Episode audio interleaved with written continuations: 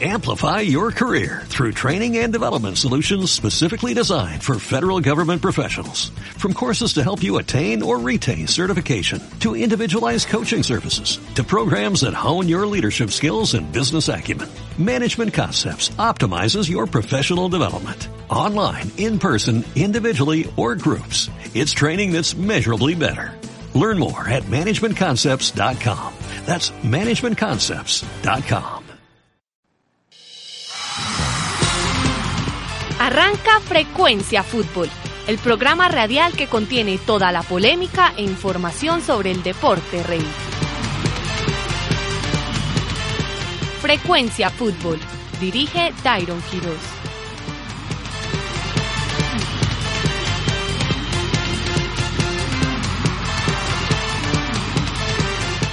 Sí, sí, sí, sí, sí, sí, sí, vuelve Frecuencia Fútbol como todos los lunes por la emisora digital de la Universidad EAFIT acústica hoy lunes 24 de julio, las 2 y 13 de la tarde, empezando nuevamente un poquito tarde por problemas técnicos, pero ya estamos de vuelta aquí con toda la información y polémica del deporte rey, como a mí me gusta llamarlo, el deporte más bonito del mundo. Pasaron muchísimas cosas mientras estuvimos ausentes en nuestra temporada de vacaciones. Por allá estuvo la señorita Susana Paneso finqueando y finqueando de finca en finca por Santa Fe, Antioquia y quién sabe otros lugares. El señor Álvaro Guerrero también estuvo bastante solicitado en los Estados Unidos. Pero mientras todos estábamos de vacaciones, el fútbol no paraba quedaba la selección Vinotinto sub-20, subcampeona del Mundial de Corea del Sur, al caer derrotado frente a su similar de Inglaterra, tan solo un gol por cero.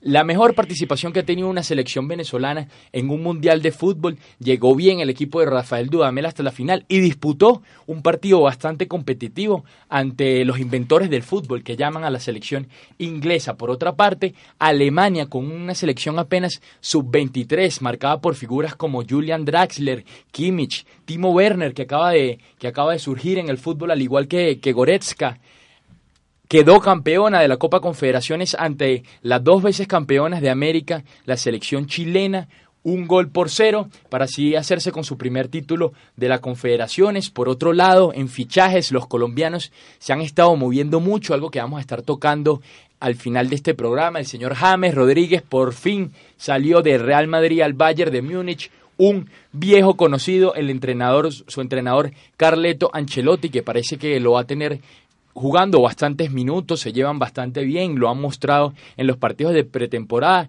y en las constantes declaraciones que hacen tanto el jugador como el entrenador. El señor también, Edwin Cardona, se fue a tierras argentinas, agarró un vuelo desde Ciudad de México hacia Buenos Aires, Argentina, para bañarse con la gloria de el Boca Juniors, entre muchos, muchos otros fichajes. Pero, ¿qué sería de este programa sin el resto de la mesa de trabajo? Vamos a empezar entonces así presentando a la señorita de este programa, que la tendremos tan solo por unos pocos días, ¿no? Porque se estará yendo de intercambio, si Dios quiere, a España, a la ciudad de Madrid, pero desde allá la tendremos de informante, de enviada especial de Frecuencia Fútbol. Recordemos que entre todos aquí le ayudamos a pagar ese intercambio allá para que nos mande la mejor información de la Liga BBVA. Vamos entonces con la señorita de este programa, la hermosa Susana Paneso. Muy buenas tardes para todos los frec futboleros frec oyentes. Eh, yo sigo esperando acá la plata de ese intercambio. Pero bueno, feliz de volver. La transferencia no ha llegado, Susana. Sí, la transferencia viene como en primera, despacito. Eh, ansiosa por todos los movimientos que se vienen en la pretemporada europea. Se van a estar moviendo bastantes jugadores. En Colombia ya empezó el torneo, pero se siguen moviendo jugadores. Jugadores llegan, jugadores se van. Eh, sobre todo acá en los equipos antioqueños todavía estamos a la espera de quiénes serán esos refuerzos que, que esperan tanto Medellín como Nacional. Eh, entonces, feliz de volver y hablemos de fútbol hablemos de fútbol, así es, para hablar y alguien que habla hasta por los codos, que antes hay que silenciarlo primero, es el que ingresó apenas el semestre pasado a este programa, llegó aquí como un pequeño capullo estudiante de administración y de repente ya se hizo todo un comunicador social y quiere empezar a... una mariposa. Sí, una, ya, ya es toda una mariposa que quiere seguir nuestros pasos. El doctor Álvaro Guerrero, ¿cómo estás? Buenas tardes, Dairon. Buenas tardes a todos los compañeros, a todos los oyentes. Pero no se ponga rojo. Si no dices que estudio administración, no me doy cuenta que no me doy cuenta que el saludo era para mí, porque la verdad hablo más bien poco en el programa. No, Eh, imagínate. Imagínate donde hablara mucho. Vengo, vengo recargado pues para, para este nuevo semestre con muchas ganas de hablar de fútbol, de todo lo que ha sucedido. Ahorita hablabas de los inventores del fútbol, tenemos que aprovechar que los inventores del fútbol pues son los ingleses y Juan Malillo, entonces pues hay que aprovechar que lo tenemos acá cerquita para aprender de él. Muchas cosas del fútbol paisa, del fútbol antioqueño, vamos a, a conversar de todo eso porque estoy que me hablo. Bueno, sí, bastante polémicas lo que han sido las alineaciones de el nuevo profe Atlético Nacional, Juan Manuel Lillo. Vamos a seguir con la presentación. Otro que llegó el semestre pasado, porque la verdad es que son nuevos la mayoría de, este, de, de nuestro panel, pero han sido bastante importantes las integraciones. Esperemos que se queden aquí por el resto de los años en Frecuencia Fútbol, creciendo juntos como un buen programa. Mentor de tutores, estudiante también de comunicación social, Carlos José Gamboa. Bueno, muy buenas tardes para todos. Hoy, hoy vengo calmado. Hoy estoy en una tónica, una tónica de calma. Pero eh, bastante análisis. Es increíble como los, las bolsas de Inglaterra empiezan a, a pagar y a pagar jugadores. Cifras descontroladas por unos jugadores que hace algunos años, pues, era increíble pagar por un arquero 40 millones de euros o 57 millones por un lateral.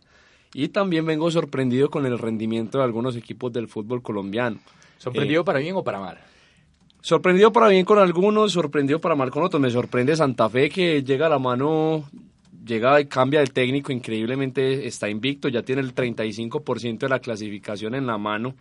Y me, me impacta también como Atlético Nacional aún no levanta cabeza, gana porque tiene un jugador diferente que es Dairo Moreno. En este caso Que la está corriendo toda. ajá. tiene la ausencia de Magnelli Torres y eso también le pesa a Nacional en este momento, pero es increíble como Dairo Moreno te puede resolver puntos y puntos y partidos y también te puede ganar campeonatos, claro está. No había visto a Dairo Moreno tan bien físicamente como lo vi en el partido de ayer contra Deportes Tolima. De verdad que está corriendo todos los balones, tiene una resistencia tremenda el jugador. Sí, increíble, aunque Nacional tuvo algunas para ganar y tuvo otras para perder el partido, porque sinceramente el Tolima del Cheche Hernández no levanta mucha cabeza ni muestra muchos resultados. Hizo la tarea nacional, ganar de local y la hinchada igual está pendiente porque debe mucho fútbol la línea de tres de Lillo desde atrás. Ya vamos entonces a seguir hablando sobre lo que es la Liga de Fútbol Profesional colombiana, pero no antes sin presentar a uno de los representantes de la Casa Verdolaga, un gran conocedor del fútbol internacional, sueco, ruso, esloveno, de todos lados del mundo, Juan David Gómez Camacho. Dairon, compañeros, muy feliz de volver, muy contento de estar acá otra vez compartiendo y departiendo con ustedes en este debate futbolístico que también le hace a los oyentes. Eh, no, estoy contento, realmente uno de los inventores del fútbol sí puede ser Juan Malillo, al menos no el inventor, pero sí el gurú. Eh, a los que nos gusta el fútbol abultado, pues no vamos a no vamos a disfrutar de eso, de muchos goles, ni de hacer muchos goles, ni de recibir muchos goles, eh, porque los equipos de Lillo ganan 1-0, 2-1, no con mucha diferencia de goles. Eh, yo estoy tranquilo, tampoco estoy desesperado como muchos hinchas de Nacional.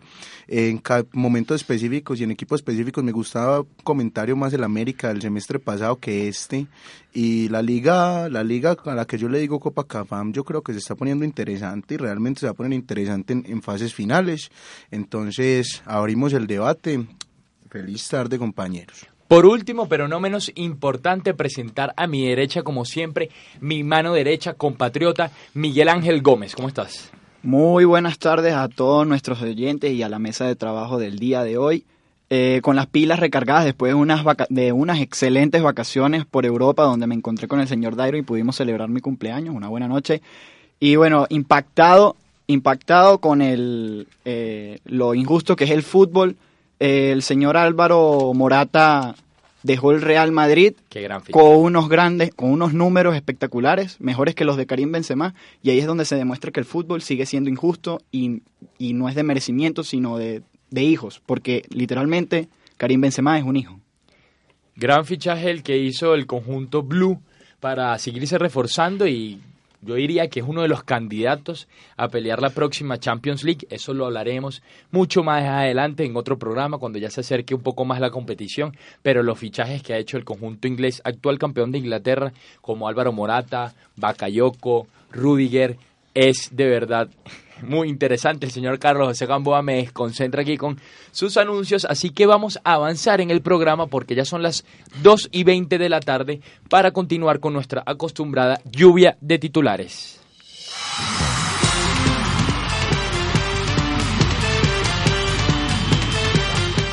Los petrodólares dominan el mercado de verano en Europa. Los grandes de Europa empiezan a dar muestras de su poderío económico en el habitual mercado de verano. Los equipos de la Premier League, como Chelsea y Manchester City, renovaron sus plantillas pagando millonarias cifras por jugadores que sobresalieron en la pasada temporada. Bernardo Silva, Ederson, Kyle Walker y Danilo llegaron al equipo ciudadano de Manchester, mientras que Álvaro Morata, Antonio Rudiger y Tom Timowé Bakayoko se incorporaron a los Bruce presididos por el millonario Roman Abramovich. Wenger pudo convencer a la cassette para llegar al Arsenal y Manchester United tuvo que desembolsar 85 millones de euros al Everton para hacerse con los servicios de Romelu Lukaku. Y en España todo es austeridad. El actual campeón apuesta por las estrellas de la selección sub-21 y los catalanes se aferran a la llegada de Semedo, el Bayern se renueva en el medio campo y en París la billetera no pudo con Neymar.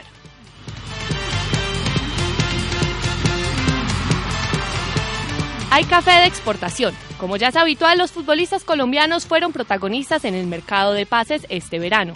Los cafeteros buscan la continuidad que les permita alcanzar su mejor nivel de cara al Mundial de Rusia 2018.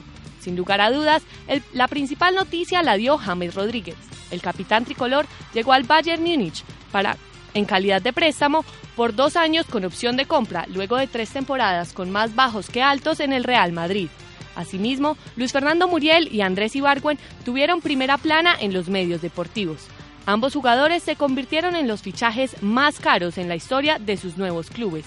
Muriel firmó por cinco temporadas con el Sevilla, motivando un cheque de 20 millones de euros, mientras que Ibargüen se sumó al Racing de Diego Coca luego de que Nacional y la Academia acordaran negociar en 4 millones de dólares. Por su parte, Edwin Cardona decidió dejar a los Rayados de Monterrey para dejar huella en el grande del continente. El gordo llegó a la colonia colombiana de Boca Juniors, que nunca había tenido tantos cafeteros en su plantel.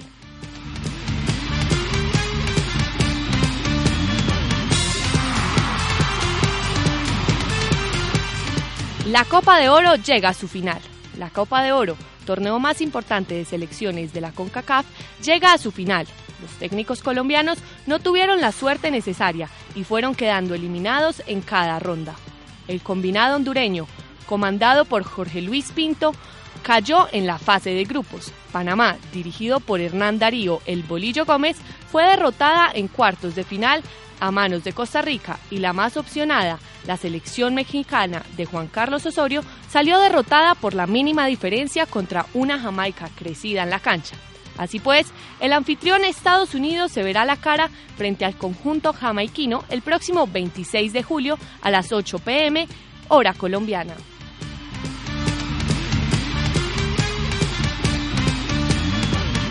La Liga Águila 2 sorprende a unos y preocupa a otros. Jugada la cuarta jornada de fútbol profesional colombiano, los equipos definen nóminas, estilos de juegos y algunos empiezan a sonar como favoritos del torneo. Independiente Santa Fe se ubica en el primer lugar de la tabla con un invicto de cuatro fechas y 12 puntos. El Junior de Barranquilla dio la sorpresa del torneo después de un pobre campeonato que jugó durante el primer semestre con la contratación de Teófilo Gutiérrez y Jimmy Chará, dupla que hoy tiene al tiburón invicto en sus tres fechas jugadas y con el arco en ceros. Por su parte, los equipos antioqueños preocupan por la falta de continuidad. Atlético Nacional gana pero no convence. Los dirigidos por Juan Manuel Lillo no han encontrado el estilo que plantea el español y las bajas de Magnelli Torres, Mateo Zuribe, Joneison Mosquera y Andrés Ibargüen, entre otras, dejaron al equipo verde desarmado. Igualmente, el rojo de la montaña se va acomodando a las directrices de Juan José Peláez que cuenta con las bajas sensibles del capitán Cristian Marrugo Piedradita y Juan David Valencia.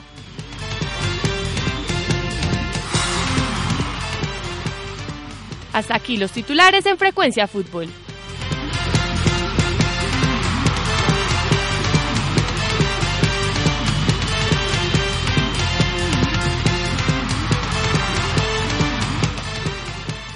Excelente como siempre la lluvia de titulares a cargo de la señorita Susana Paneso, lo que la vamos a extrañar, ¿no, señor Juan David? Bastante, director, bastante. Nos va a hacer muchísima falta. Aprovechamos para mandarle saludos a su señorita hermana Juanita Paneso, que nos escucha desde afuera de la cabina. Eh, vamos entonces a empezar con todo eso, no antes de recordar que nos sigan como siempre en nuestras redes sociales, en Twitter, arroba FreakFootball.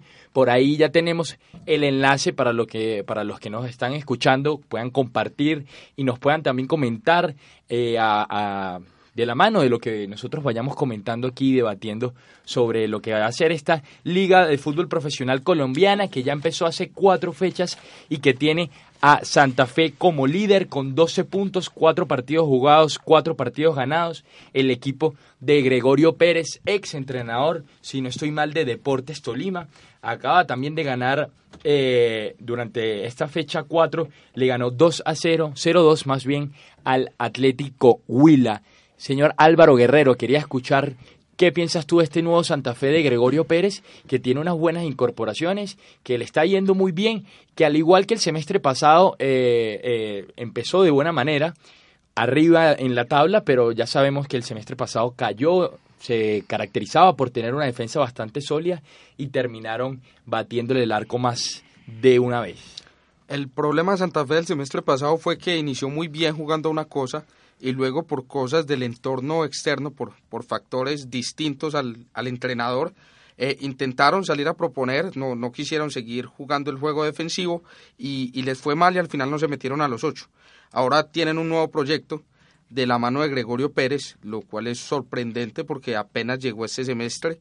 Eh, los fichajes de los equipos de Bogotá no fueron nada que fuera noticia, nada fuera de lo normal. Santa Fe a última hora fichó a Morelos, que, que la empezó a romper, eh, sacó a, fue figura en, el último en los últimos campeonatos de Santa Fe y, y, le doy más mérito a lo que ha venido haciendo Santa Fe porque el entorno externo de Santa Fe se ha visto muy afectado las, las últimas semanas, los últimos meses, una investigación que, que lanzó el espectador, si no estoy mal, eh, luego, pues el tiempo, la unidad investigativa de deportes del tiempo se sumó y los diferentes medios escritos del país, pues han, han estado dándole más fuerza a este tema extradeportivo y además muy preocupante.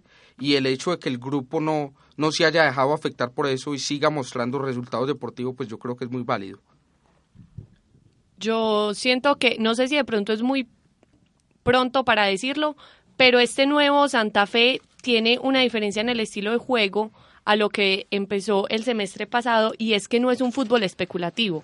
El semestre pasado Santa Fe todo el tiempo esperaba, defendía, no proponía y no sé si es muy pronto, pero me parece que con el nuevo técnico Santa Fe está proponiendo más y no por algo está invicto eh, en las cuatro fechas que se han jugado. Puede ser muy pronto, pero sí se nota esa diferencia. Yo también estoy de acuerdo. Yo creo que el señor Gregorio Pérez tomó muchísimas cosas que, que dejó el técnico anterior y realmente se nota en la cancha. Los equipos se construyen de atrás hacia adelante. El pasado técnico se encargó de eso. Santa Fe eh, fue de los equipos menos goleados de la Liga, de, de la Liga Águila 1. Y de verdad que a mí me gusta bastante este Independiente Santa Fe, es algo diferente, no es ese equipo que se metía atrás el semestre pasado a esperar una pelota parada, me, me, parece que este, este equipo va, va, a dar de qué hablar este semestre. Hay una cosa que veíamos el semestre pasado sobre Santa Fe, que llegaban, eh, tenían, sus, tenían sus goles, pero más que todo a balón parado por vía aérea. Santa Fe no, decíamos que no tenía un juego vistoso, que no tenía un estilo de juego definido. Yo le quería preguntar a Juan David Gómez si consideras ahora que en la etapa de Gregorio Pérez ya se nota algo más sólido lo que quiere el equipo, a qué juega y no solamente al balón parado y a hacer goles de cabeza. Dairon, Gregorio Pérez es un, técnico que se le nota la mano. Yo pienso que el Deportes Tolima, donde lo hubieran dejado trabajar a Gregorio Pérez y el senador Camargo no le hubiera metido la mano de esa manera, hubiera, hubiera podido hacer un trabajo, un trabajo más profesional como el, como el que está haciendo el hombre, el hombre en Santa Fe, tiene fuertes todas las líneas, está potenciando muchachos, este joven Kevin Salazar está jugando, está jugando bastante bien, venían crucificando los hinchas a Anderson Plata hace poquito que porque solo corría, lo mismo que pasa en el caso Tolosa en Medellín, pero lo que generan estos muchachos con su velocidad pues es realmente es realmente mucho y si uno tiene a Morelo, a Kevin Salazar, al mismo Baldomero Perlaza que, que es un negro grandote que juega lo más de bien con los pies, eh, muy extraño. aquí, doctor Miguel Gómez.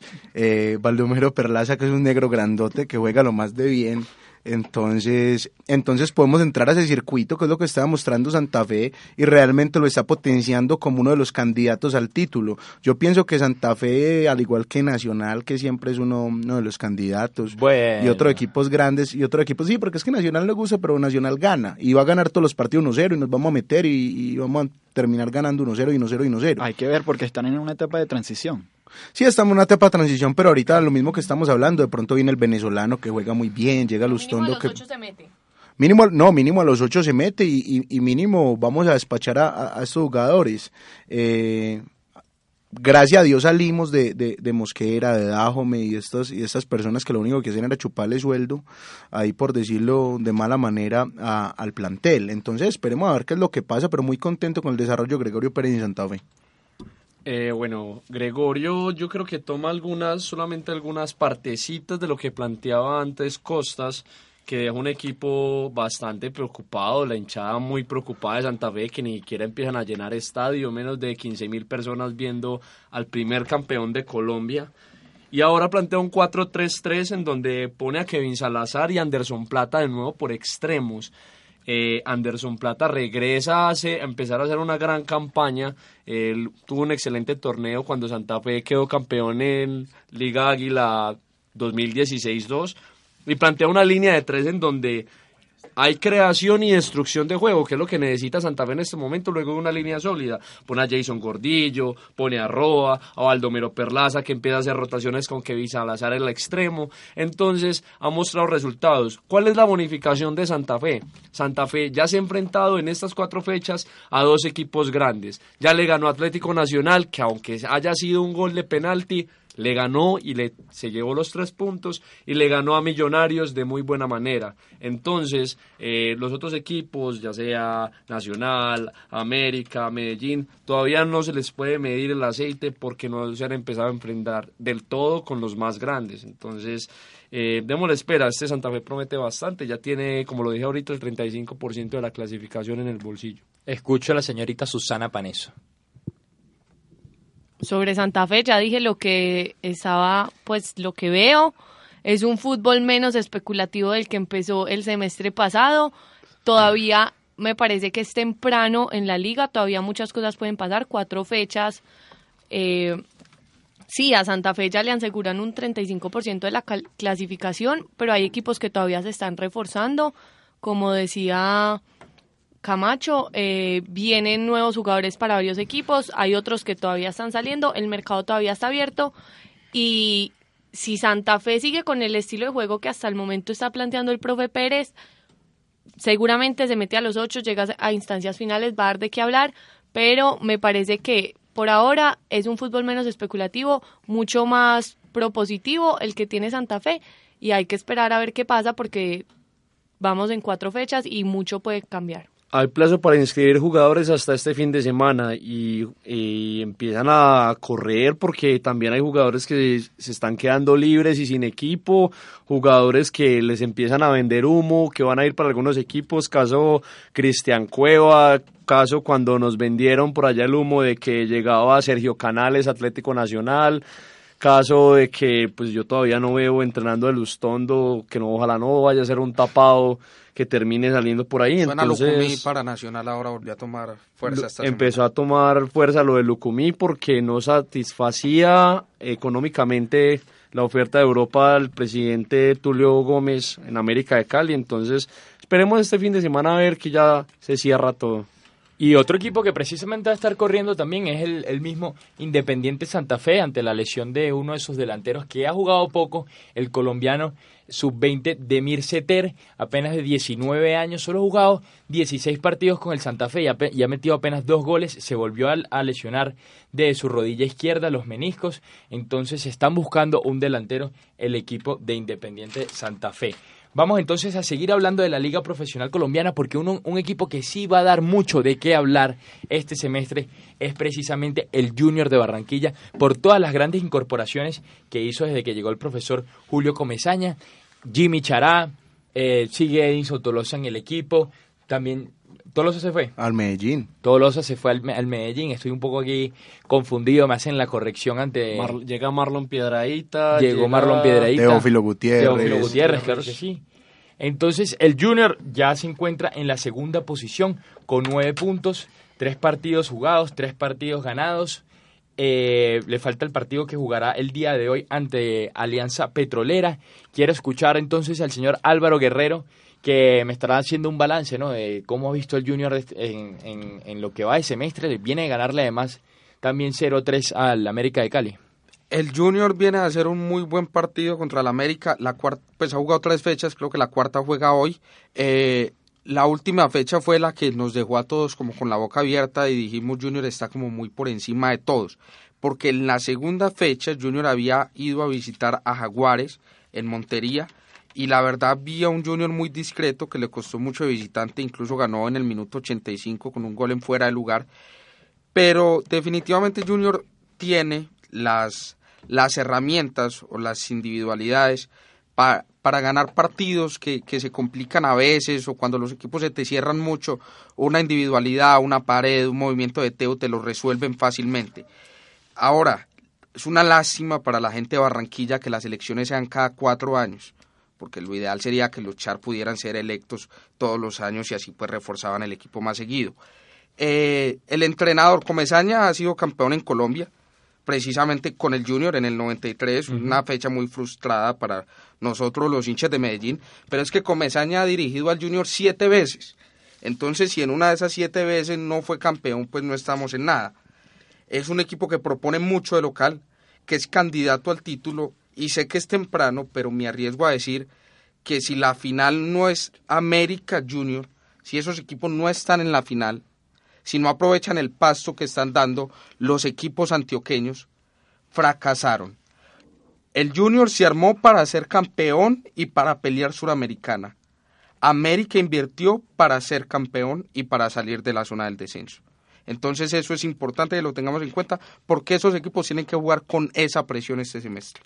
América no es candidato al título. América claramente demostró que no. O sea, Alvarito, no están.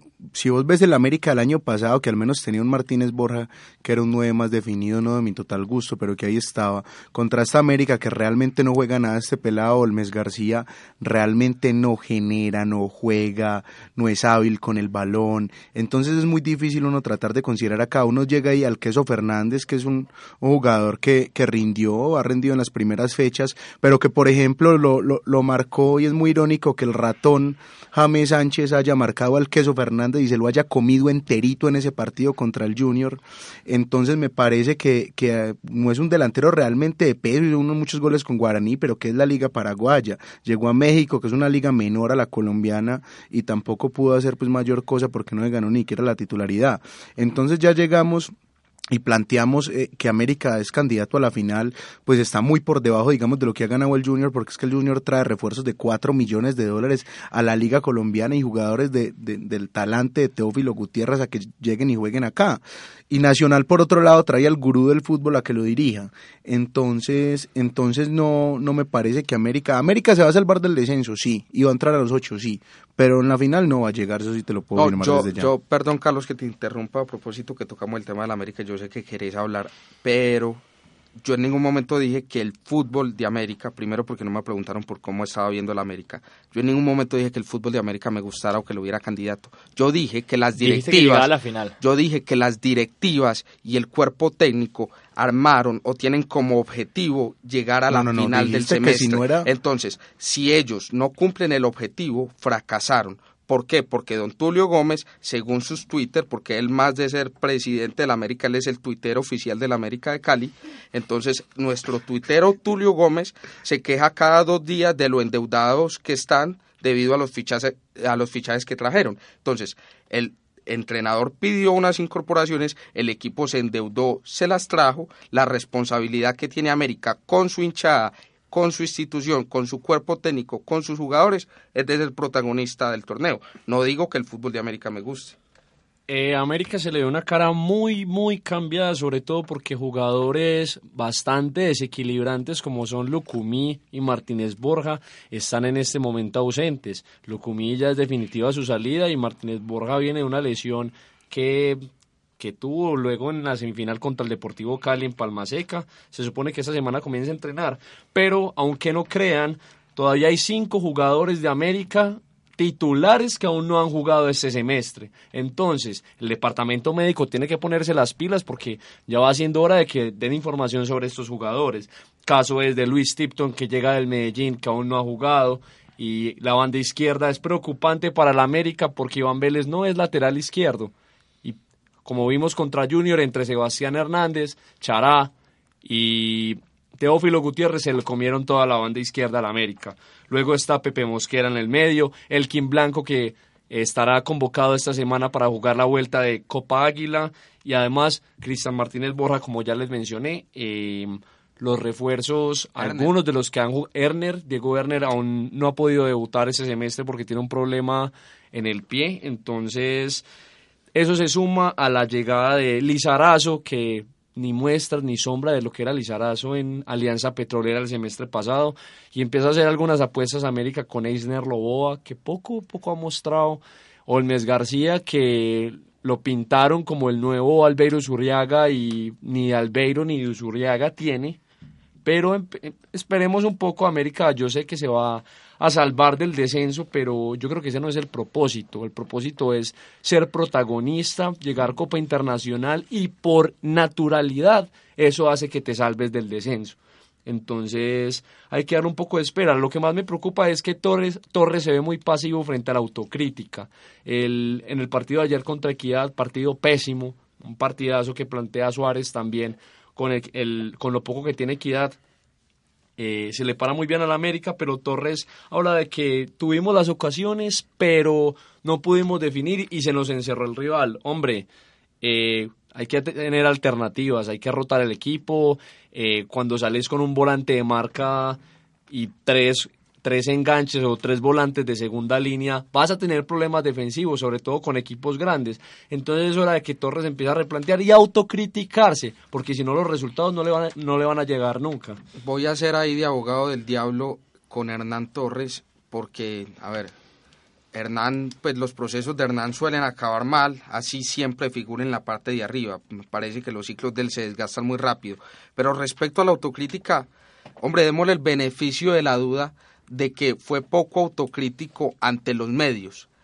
Me hago entender, para afuera, para afuera del entorno del club, porque no sabemos si para adentro, a ver, e-, es imposible que Hernán no vea los partidos, cómo está jugando el América, los errores que tiene, y yo creo que para adentro, en los entrenamientos, en las charlas técnicas, indudablemente que tiene que ser autocrítico. Ya lo que le diga la prensa, pues, a ver, vimos a Zidane cuánto tiempo hablando de James, una cosa es lo que uno le diga a la prensa, otra cosa es lo que pase dentro. Eh, América, bueno, con respecto a Torres, el partido contra Junior a mí me dejó muy preocupado, sobre todo no por los tres goles, vaya y venga, qué, qué juego el que está haciendo Junior, sobre todo Teófilo y Chará, como dicen por ahí, la dupla que más le gusta al WhatsApp, chateo.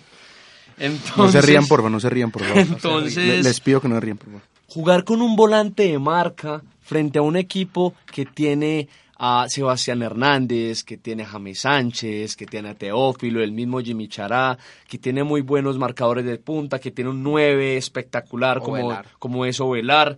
Entonces jugar con un volante de marca de William Arboleda suelto, eso eso no le cabe a nadie en la cabeza. Y repetir el mismo planteamiento frente a Equidad, obvio, entonces le empiezan a atacar la espalda a William Arboleda, le empiezan a atacar la espalda a Johnny Vázquez, que fue suplente el semestre pasado. El mismo Arboleda ha tenido muy buenos partidos, pero fue, fue suplente el semestre pasado. Entonces ya va siendo hora de que lo mismo digo, el departamento médico y Hernán Torres empiecen a tomar variantes, porque no puede salir en el, con el mismo 11 cuatro fechas. Un equipo que viene a quedar campeón precisamente esta Liga Atlético Nacional no está convenciendo en sus últimos partidos desde que llegó el profe Juan Manuel Lillo. Ha tenido que renovarse, ya no es el mismo Atlético Nacional que conocimos cuando ganó la Copa Libertadores. Lo vi jugar ayer contra Deportes Tolima y la verdad no se ve un esquema ni siquiera claro, ni tampoco, mucho menos, una idea clara de, del profesor Juan Manuel. Juegan con línea de tres atrás. Daniel Bocanegra está jugando de volante de salida, pareciera, pero le toca devolverse corriendo a la línea de cuatro cuando Atlético Nacional se ven apuros y necesita defenderse. Quisiera saber cómo ven ustedes a este Atlético Nacional, Miguel, que todavía se está reforzando, que todavía tiene que, que tener una idea de juego, necesita que vuelva Magnelli Torres, se le fue Mateo Uribe, un jugador muy importante que era el que les estaba sacando la cabeza del agua cada vez que el Nacional se mostraba en apuros. Entonces, saber más que todo la opinión de ustedes. Eh, bueno, nada, yo como reiteré y dije hace rato, eh, el Nacional ahorita se encuentra en un momento de transición. Lo que a mí sí me molesta bastante es que, eh, bueno, vamos a tener el supuesto gurú del fútbol en, en Colombia con Nacional y, y, para mí es un simple aprendiz porque pasó dos años, bueno, más de dos años, eh, con el señor Sampaoli al lado, con la selección chilena y, y, y el Sevilla, aprendiendo. Y, Nacional está haciendo un reflejo de lo que juega Sampaoli, pero de la forma desordenada, porque cuando vemos a un Nacional eh, apretando, como lo hace usualmente las selecciones o los equipos de San Paoli, que apretan, asfixian al rival para que pierda la pelota, este, vemos los errores de Nacional en esas jugadas. Cuando yo, eh, el partido contra el Tolima, fueron tres a apretar y lanzaron un balón al vacío, donde dejaron solo eh, uno contra uno, a, no me acuerdo en qué momento, eh, no me acuerdo ahorita en este momento el nombre del jugador, ahí ya se creó una oportunidad y es lo que yo he visto en las últimas cuatro fechas, es un, una, un, una presión desordenada que a veces sí incurre en el error del rival, pero sigue siendo desordenada y puede en un futuro crearle este, más ocasiones a Nacional en, pu en puerta. A ver, yo quiero empezar diciendo que estoy cansado de decir todos los semestres que cada vez este Nacional es más terrenal y más permeable y que lo desarmaron y todos los semestres digo y digo lo mismo y Nacional gane y gane y gane y cada vez con menos jugadores, con menos plantilla, con menos proceso. Entonces este semestre voy los procesos no existen, Alvarito. Este semestre voy a hacer el cambio, no voy a decir que este Nacional es terrenal, que le van a ganar, que todos le vamos a ganar a Nacional voy a decir que está en construcción, que trajeron a, Juan Manuel Lillo eh, por una filosofía de juego quiero decir que me siento muy honrado de ver los mismos partidos que ve San Paolo y Guardiola, porque ellos ven, pues, lógicamente los partidos de Juan Malillo. Sí, porque Guardiola lo pone en sus libros. Sí, sí, lógicamente Juan Malillo está más cerca de ganar un Nobel de literatura que un premio como entrenador de fútbol. O de dicción, un cualquier premio también. Y respecto al fútbol de Nacional, hombre, yo le di 35 minutos muy, muy buenos contra Bucaramanga, pero muy buenos fue muy buenos. Ahora. Buenísimo. El rival, el rival tampoco le opuso resistencia el rival en ese momento del partido no propuso, sin embargo al segundo tiempo del mismo partido ya se lo complicó. Contra Tolima vi un equipo muy apático, muy aburridor. Si les soy sincero, en lo único que, que, me estoy pareciendo cuando veo los partidos de Guardiola y los de Lillo es que me quedo dormido, pero es que Guardiola me aburre tanto toque y Lillo es que de verdad no, no he visto ninguna propuesta de juego. Sin embargo, le voy a dar más proceso. a ver, necesita más partidos, digo Lillo, y me deja muchas dudas, hombre, e, estas contrataciones, Gorka Lustondo, yo no creo que, que en Argentina, Uruguay, Paraguay, Brasil, Colombia, Venezuela, Chile, Ecuador, Bolivia, no hubiera un jugador mejor que Gorka Lustondo, incluso el Kim Blanco. Entonces son, son esas cosas que le queda a uno las dudas y, y, con los antecedentes que tiene el presidente nacional en, en Coldeportes, pues uno no sabe qué pensar de estos negocios tan raros, ¿no? Eh, bueno, con respecto a los refuerzos de Atlético Nacional, que pues por ahora solamente he visto un refuerzo y ha sido Gustavo Torres, que viene del Quindío, eh, Nacional no tiene nada que demostrar en esta liga. Eh, por naturaleza y porque tiene un jugador superior al resto de la liga, Dairo Moreno se va a meter dentro de los ocho. Pero eso es un proceso de, es un momento de espera de Nacional. no tiene que pelear nada, tiene que esperar la Copa Libertadores del próximo año, que ahora sí, tiene que esos son los objetivos de Atlético Nacional. Yo lo dije el año pasado y era el trabajo que tenía que haber hecho Deportivo Independiente Medellín para este año.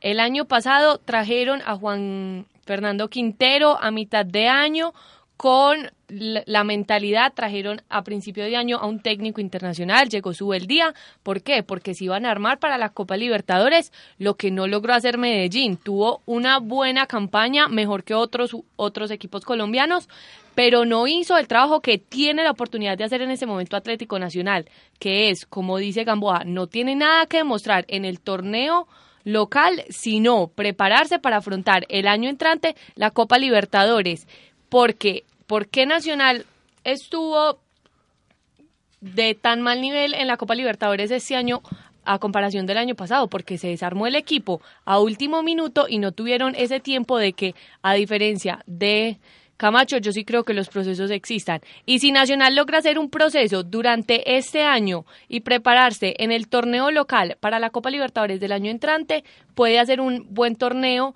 en, en, en la Libertadores pero estoy de acuerdo con Gamboa en el que en que Nacional no tiene que demostrar nada. por ahora. Ahora, el mejor refuerzo de Nacional antes de que sigan con la discusión, para mí se llama Edwin Valencia. La recuperación de Edwin Valencia es fundamental y va a seguir siendo fundamental en este nuevo juego de Nacional. Edwin Valencia que de los poquitos refuerzos que me gustó del primer semestre, lo dije, yo sí lo conocía, no como el presidente nacional que lo tuvo que buscar por ahí en Wikipedia. Yo sí lo conocía y me alegra mucho que, esté retomando el nivel. Álvaro pasa por encima del resto de la mesa para Cuando, cuando quiera hablar. Hombre, Nacional es un equipo grande, Nacional se va a meter por naturaleza. ¿Qué pasa? Que la hinchada le pide a Lillo que juegue bien, solamente por lo menos. juega bien, gana 1-0, pero juega bien. Uno va al estadio por el espectáculo que brinda su equipo y por la pasión pero entonces reduciéndose a jugar, a tratar de buscar ese estilo. No, ayer, el, día que jugó Atlético Nacional, Antier, estuvo jugando desde un principio con el planteamiento que usaba Rueda 4-2-3-1. Solo fue hasta que marcó el gol Dairo Moreno, que sacó un lateral, que sacó a, este pelado Velasco y volvió a utilizar ese 3-5-2 que estaba usando Velasco por lesión pero volvió a utilizar su 3-5-2, lo pudo haber hecho desde el principio. Entonces, eh, ni el mismo Lillo creo que está convencido del juego, solamente eh, Nacional tiene estos seis meses para esperar y ver jugadores de la Liga Colombiana que se van a valorizar y que los va a comprar por 2, 3 millones de dólares, los va a utilizar en Libertadores el próximo año, porque los va a comprar, porque eso siempre pasa, y ya después de que pase la Copa Libertadores, sean campeones, sean protagonistas o lo que sea, los va a vender por el doble o el triple. No, eh, estoy totalmente de acuerdo con ustedes cuando dicen que Nacional no tiene nada que, que, demostrar en este torneo, pero lo que sí no estoy de acuerdo es en el comentario que acaba de decir Gamboa, que mientras Dairo Moreno esté jugando como está en Nacional, este, seguirá ganando Nacional o sea, yo no veo a Dairo Moreno como Messi. O sea, yo no sé, pero yo no creo que Dairo Moreno lo ponga en el Bucaramanga y saca campeón el Bucaramanga. A mí me parece que Dairo Moreno es un buen jugador, pero tiene muy buenas personas también alrededor. Derecho a réplica, vamos, dale. Eh, Dairo Moreno ha salido, si no estoy mal, goleador de la Liga Colombiana en tres o más ocasiones. Ha sido goleador con Once Caldas, vino de, de ser goleador con el Tijuana. Millonarios. Estuvo goleador en Millonarios recuerdo que tuvo dos, tres épocas en, en Once Caldas y en todas salió goleador. Entonces, en este momento, pues es el jugador que está haciendo goles. El ¿Y quién quedó de goleador el semestre pasado? Dairo Moreno. Pero, Dairo Moreno. ¿Sabes? ¿Sabes qué, qué veo? Difícil, más allá del goleador que es Dairo Moreno, y como lo acabo de decir, está en un gran momento de estado físico. Es que sin Magnelli Torres no le estoy viendo creación de juego al equipo Atlético Nacional. Le estoy viendo, sí, recuperación, como dice Álvaro, eh, con Edwin Valencia, y con Aldo Leao ahí también bajando bastante, pero no estoy viendo que Aldo Leao esté haciendo esa creación. De hecho, si nos ponemos a ver, el gol que llegó ayer para Atlético Nacional fue por un error de Deportes Tolima y pudo haber metido un segundo gol. Eh, el mismo Dairo Moreno por otro error de Deportes Tolima. Pero nunca vi un pase al fondo que dejara a Dairo Moreno mano a mano con el arquero, ni ningún centro peligroso que también insinuara una aproximación de gol. A ver, ya sí, casi que no puedo hablar. Atlético Nacional es un equipo, es el equipo más grande de Colombia y siempre tiene que demostrar. Independiente si juega torneos internacionales o si no, él siempre tiene que demostrar porque es el más campeón. Entonces, básicamente, Juan Manuel Lillo llega con una recomendación de Osorio. Osorio es un tipo que ganó cosas en Nacional, nunca ganó nada importante, pues ganó ligas, pero es un tipo que le gustaba mucho la hinchada y tampoco jugaba bonito pues en, en, general los hinchas de Nacional respetan mucho al, al, profesor al profesor Osorio, pero tampoco nunca jugó bonito. Entonces yo pienso que, que, con el profesor Lillo nos podemos acostumbrar. Personalmente no me gustó lo del Kim Blanco, porque el Kim Blanco me parece que tiene un nivel superior que cualquiera de los volantes de primera línea de Atlético Nacional. Vamos a ver qué pasa con el Ustondo. De hecho, ahorita... Eh, tras micrófonos antes de empezar el programa estaba comentando eso con Dairon que el Ustondo de qué iría a jugar de back centro o de de volante en la primera línea en la en, la recuperación.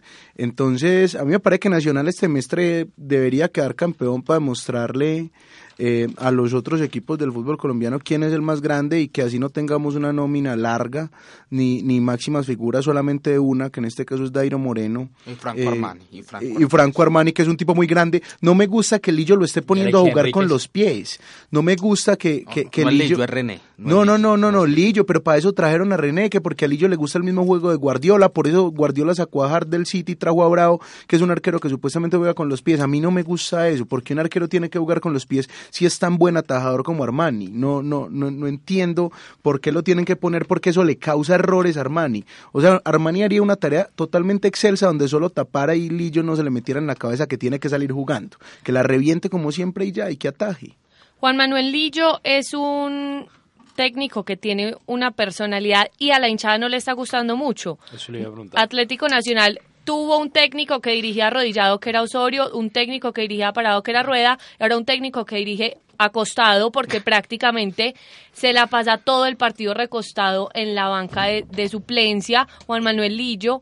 Eh, a la hinchada primero no le gusta la actitud de, del del yo creo que la pinta tampoco le gusta mucho. Hombre pero si cada rueda de prensa eh, para mí es un placer ver cada rueda de prensa porque el man, el, el señor tiene muy buena prosa entonces uno uno se sienta y uno se entretiene no, es, que, es, que, tenemos muy buenas ruedas de prensa este semestre en el fútbol colombiano. Está el Pecoso que es el papá de todos. Está Lillo que nos viene a dar nuevas cosas. Peláez me tiene sorprendido haciendo cambios a los 15 minutos y madreando a los jugadores en las ruedas de prensa Luis Fernando Suárez, no, yo estoy maturana, maturana, escuchar a Maturana, o sea, por favor. Podemos escribir un libro de filosofía y poesía este semestre escuchando a todos los técnicos hablar. A lo que voy es que la actitud de Juan Manuel Lillo en la cancha me parece a mí que no inspira a los jugadores.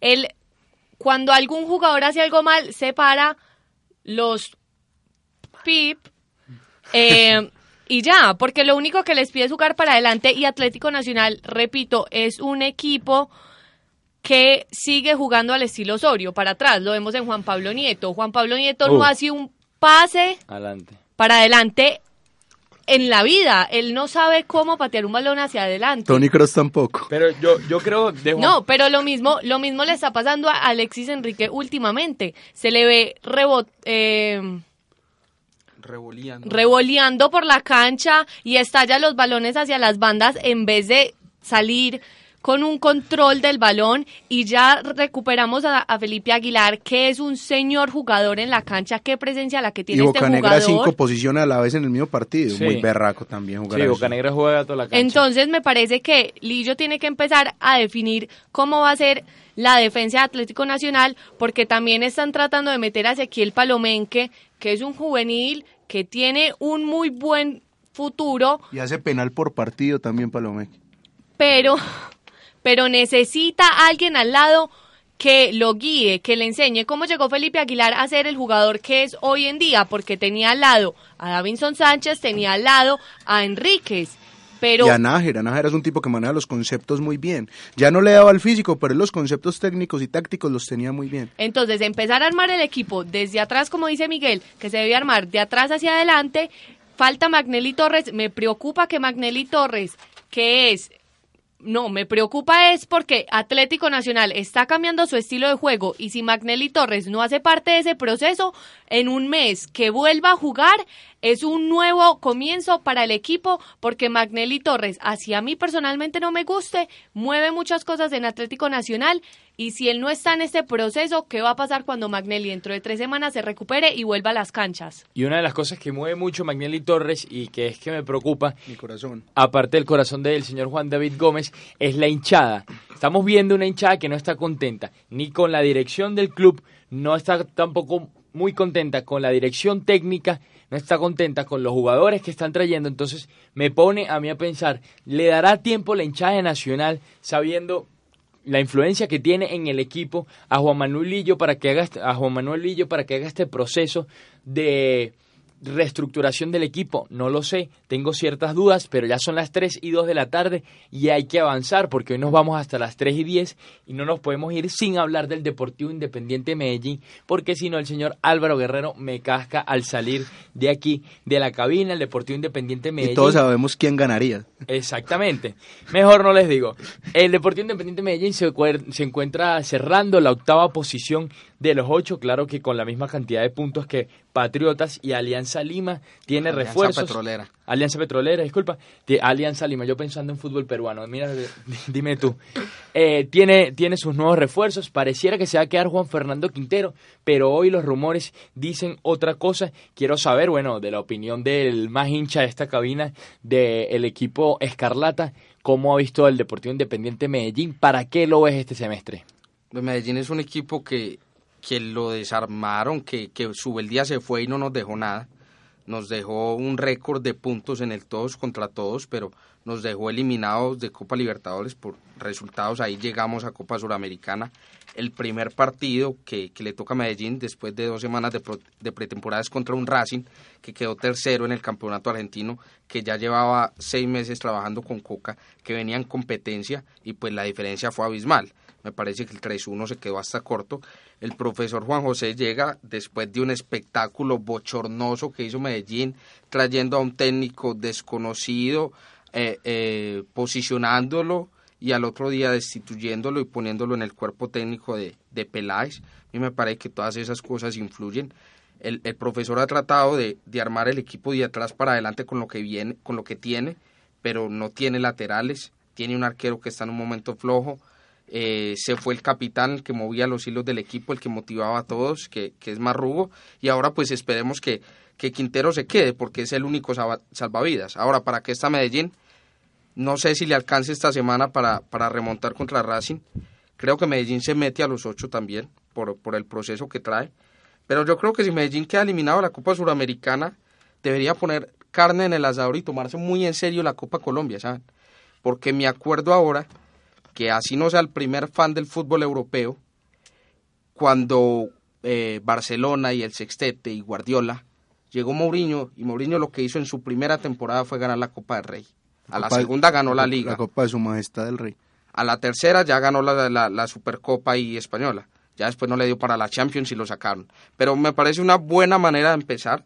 Eh, no, no me parece justo discriminar el torneo y vamos a ver. No, yo no, yo digo que más bien no es una buena forma de consolarse con este torneo, porque pues si estuvimos en la máxima competición internacional del continente, luego a la segunda, luego vemos que en liga no estamos viendo mucho, pues no Sirve sé. de premio de consolación. de premio, pero la hinchada se iría contenta con eso para el próximo año, igual estarían clasificando a una copa internacional y eso es totalmente válido. ¿Cómo está el caso Quintero? El caso Quintero es muy complicado porque a- él siempre ha tenido como la disposición de quedarse. El, el- yo siempre tuve claro que no se podía ir para ningún otro equipo en Colombia porque sería una vergüenza las directivas del Medellín donde permitieran eso. El Porto... Eh, pues, ¿Qué le pasa a la directiva del el- Porto, el, en el serio? Porto como está buscando ubicarlo en un equipo pues de mayor calidad que el Medellín, obviamente. Eso es fácil. Juan- Cualquiera, es muy sencillo Juan, Fer- encontrarlo. Juan Fernando merece estar en una liga mucho mayor que la liga colombiana. El Y representa- eso no es la MLS ni la Liga MX no, ni no. ninguna de esas. Y el representante de Juan Fernando Quintero, por cierto, es el mismo representante del crack venezolano. el- Tomás Rincón. No, y el otro, el, el que suena para Jefferson Nacional. Soteldo. Eh, Ese Soteldo, vamos a ver, esperemos que se quede. Juan Fernando fue el primero que publicó que se quedaba, así como Piqué publicó que se quedaba Neymar. Juan Fernando publicó un 6 más y un corazoncito, así estaba mi corazoncito cuando vi eso. esperemos que no se rompa. Pero por vivir en Medellín, no por jugar en No, Medellín. era seis ¿no? días más. Era Eran seis, días, más. seis semanas. Bueno, 3 y 4 de la tarde, nos quedan 5 o 6 minutos más o menos para hablar de lo que han sido los nuevos fichajes, tanto de colombianos como de jugadores internacionales en el plano europeo y también de aquí de Sudamérica. Vamos a empezar, vamos a darle la oportunidad al señor Carlos José Gambo a ver qué nos trae. Bueno, traigo bastantes datos. eh, los, los equipos ingleses son los que más están desembolsando, aparte pues del AC Milan, que es el único que está invirtiendo en Italia. Entonces vemos que en la sexta posición, porque los tengo rankeados, en la sexta posición tenemos a Corentin Tolisso, 37 millones de euros, la transferencia que le paga el Bayern Múnich al Olympique Lyon por este mediocentro joven del Bayern Múnich que viene en cierta forma a suplir a Xavi Alonso. Ahí está otro, otro jugador del medio campo para el equipo bávaro. Recordemos que también llegó James Rodríguez, me imagino que lo tienes en tu lista, pero quiero hablar precisamente de esto, de las oportunidades que puede tener James en el equipo de Carleto Ancelotti, porque he notado y creo que ya para todos es evidente que el gusto del, del entrenador italiano por el colombiano es bastante y le gusta James en cualquier posición del medio campo para arriba. Para Carlo, para Carlo le da igual si James puede jugar por la izquierda o si juega de 10, media punta, o lo pone a jugar como jugó contra el Werder Bremen de, la eh, por, por la derecha, alternándose con Thomas Müller de vez en cuando. Entonces pareciera que James va a entrar en esa alineación eh, desde el inicio en todos los partidos, pero hay mucho. El, el, el Bayern de Múnich de verdad tiene muchos jugadores en el medio campo, más allá de Frank Ribery, Thiago, Vidal, el mismo Kimmich que hace las veces de, de lateral derecho, pero sabemos que podría jugar un poco más adelante. El, el destino de Renato Sánchez que tampoco está definido, Susana. Dicen que la hace James Milan. en el Bayern llegó a la casa del abuelo. Es como un niño cuando va a la casa del abuelo que lo dejan hacer donde quie- lo que quiera, donde sea y no le dicen nada. Y le dan An- plata. Ancelotti. Los dos mil pesitos que le da el abuelo. Sí. James Rodríguez llegó a la casa del abuelo donde va a poder jugar, donde va a poder demostrar el fútbol que todos sabemos que puede dar y me parece que era la oportunidad perfecta para salir del Real Madrid y también llegó a un muy buen equipo de Europa, porque la gente, mucha gente dice como que no, se fue del Real Madrid, o por Dios, no, el Bayern Múnich es un equipo muy fuerte, está acostumbrado a participar en Champions, entonces me parece que es una muy buena oportunidad para James Rodríguez. Yo me alegro mucho por James porque salió del Real Madrid y obviamente este le hace un bien a la selección colombiana tener a James que tenga más minutos. Pero yo creo que como profesional y como la como carrera profesional eh, saltar del Real Madrid al Bayern de Múnich es dar un paso atrás.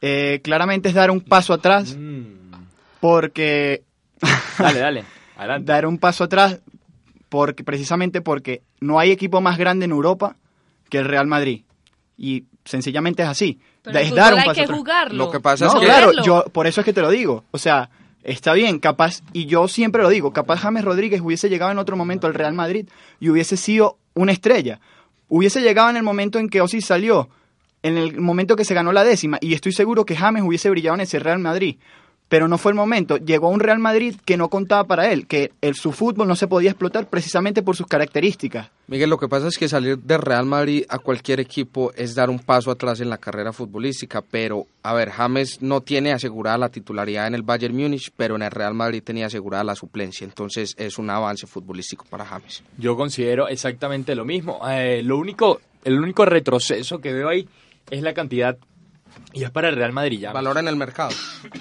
El valor en el mercado que pierde James porque a James lo compraron por 80 millones de euros luego de ser el goleador del mundial y ahora le van a pagar 5 mil. El, el Bayern Múnich tiene que pagar 5 millones de euros por cada temporada que esté.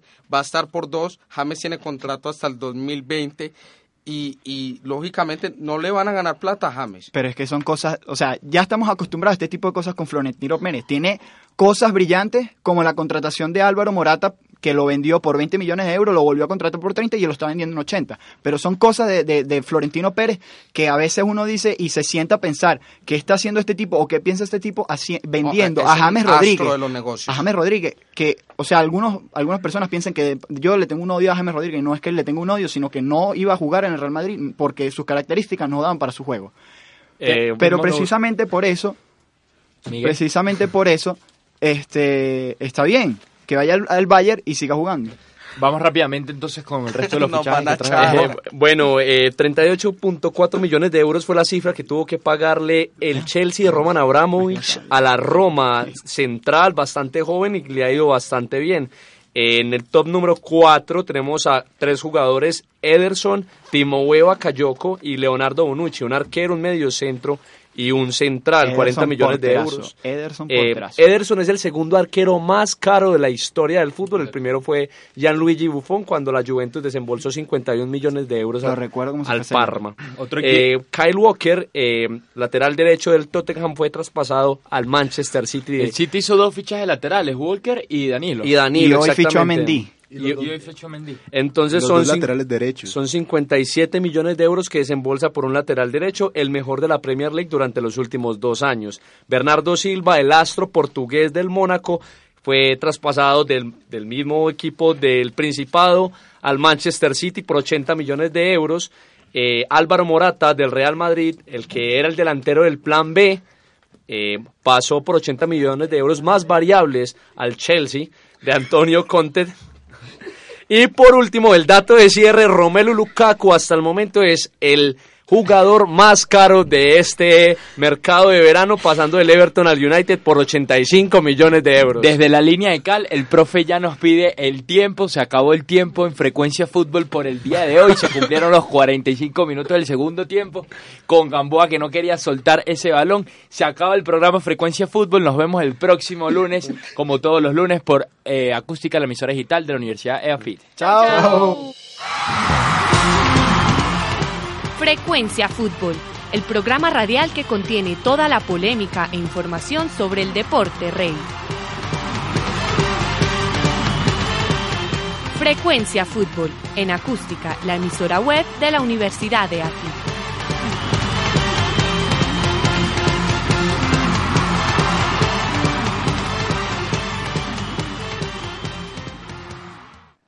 Amplify your career through training and development solutions specifically designed for federal government professionals. From courses to help you attain or retain certification, to individualized coaching services, to programs that hone your leadership skills and business acumen, Management Concepts optimizes your professional development. Online, in person, individually, or groups, it's training that's measurably better. Learn more at managementconcepts.com. That's managementconcepts.com.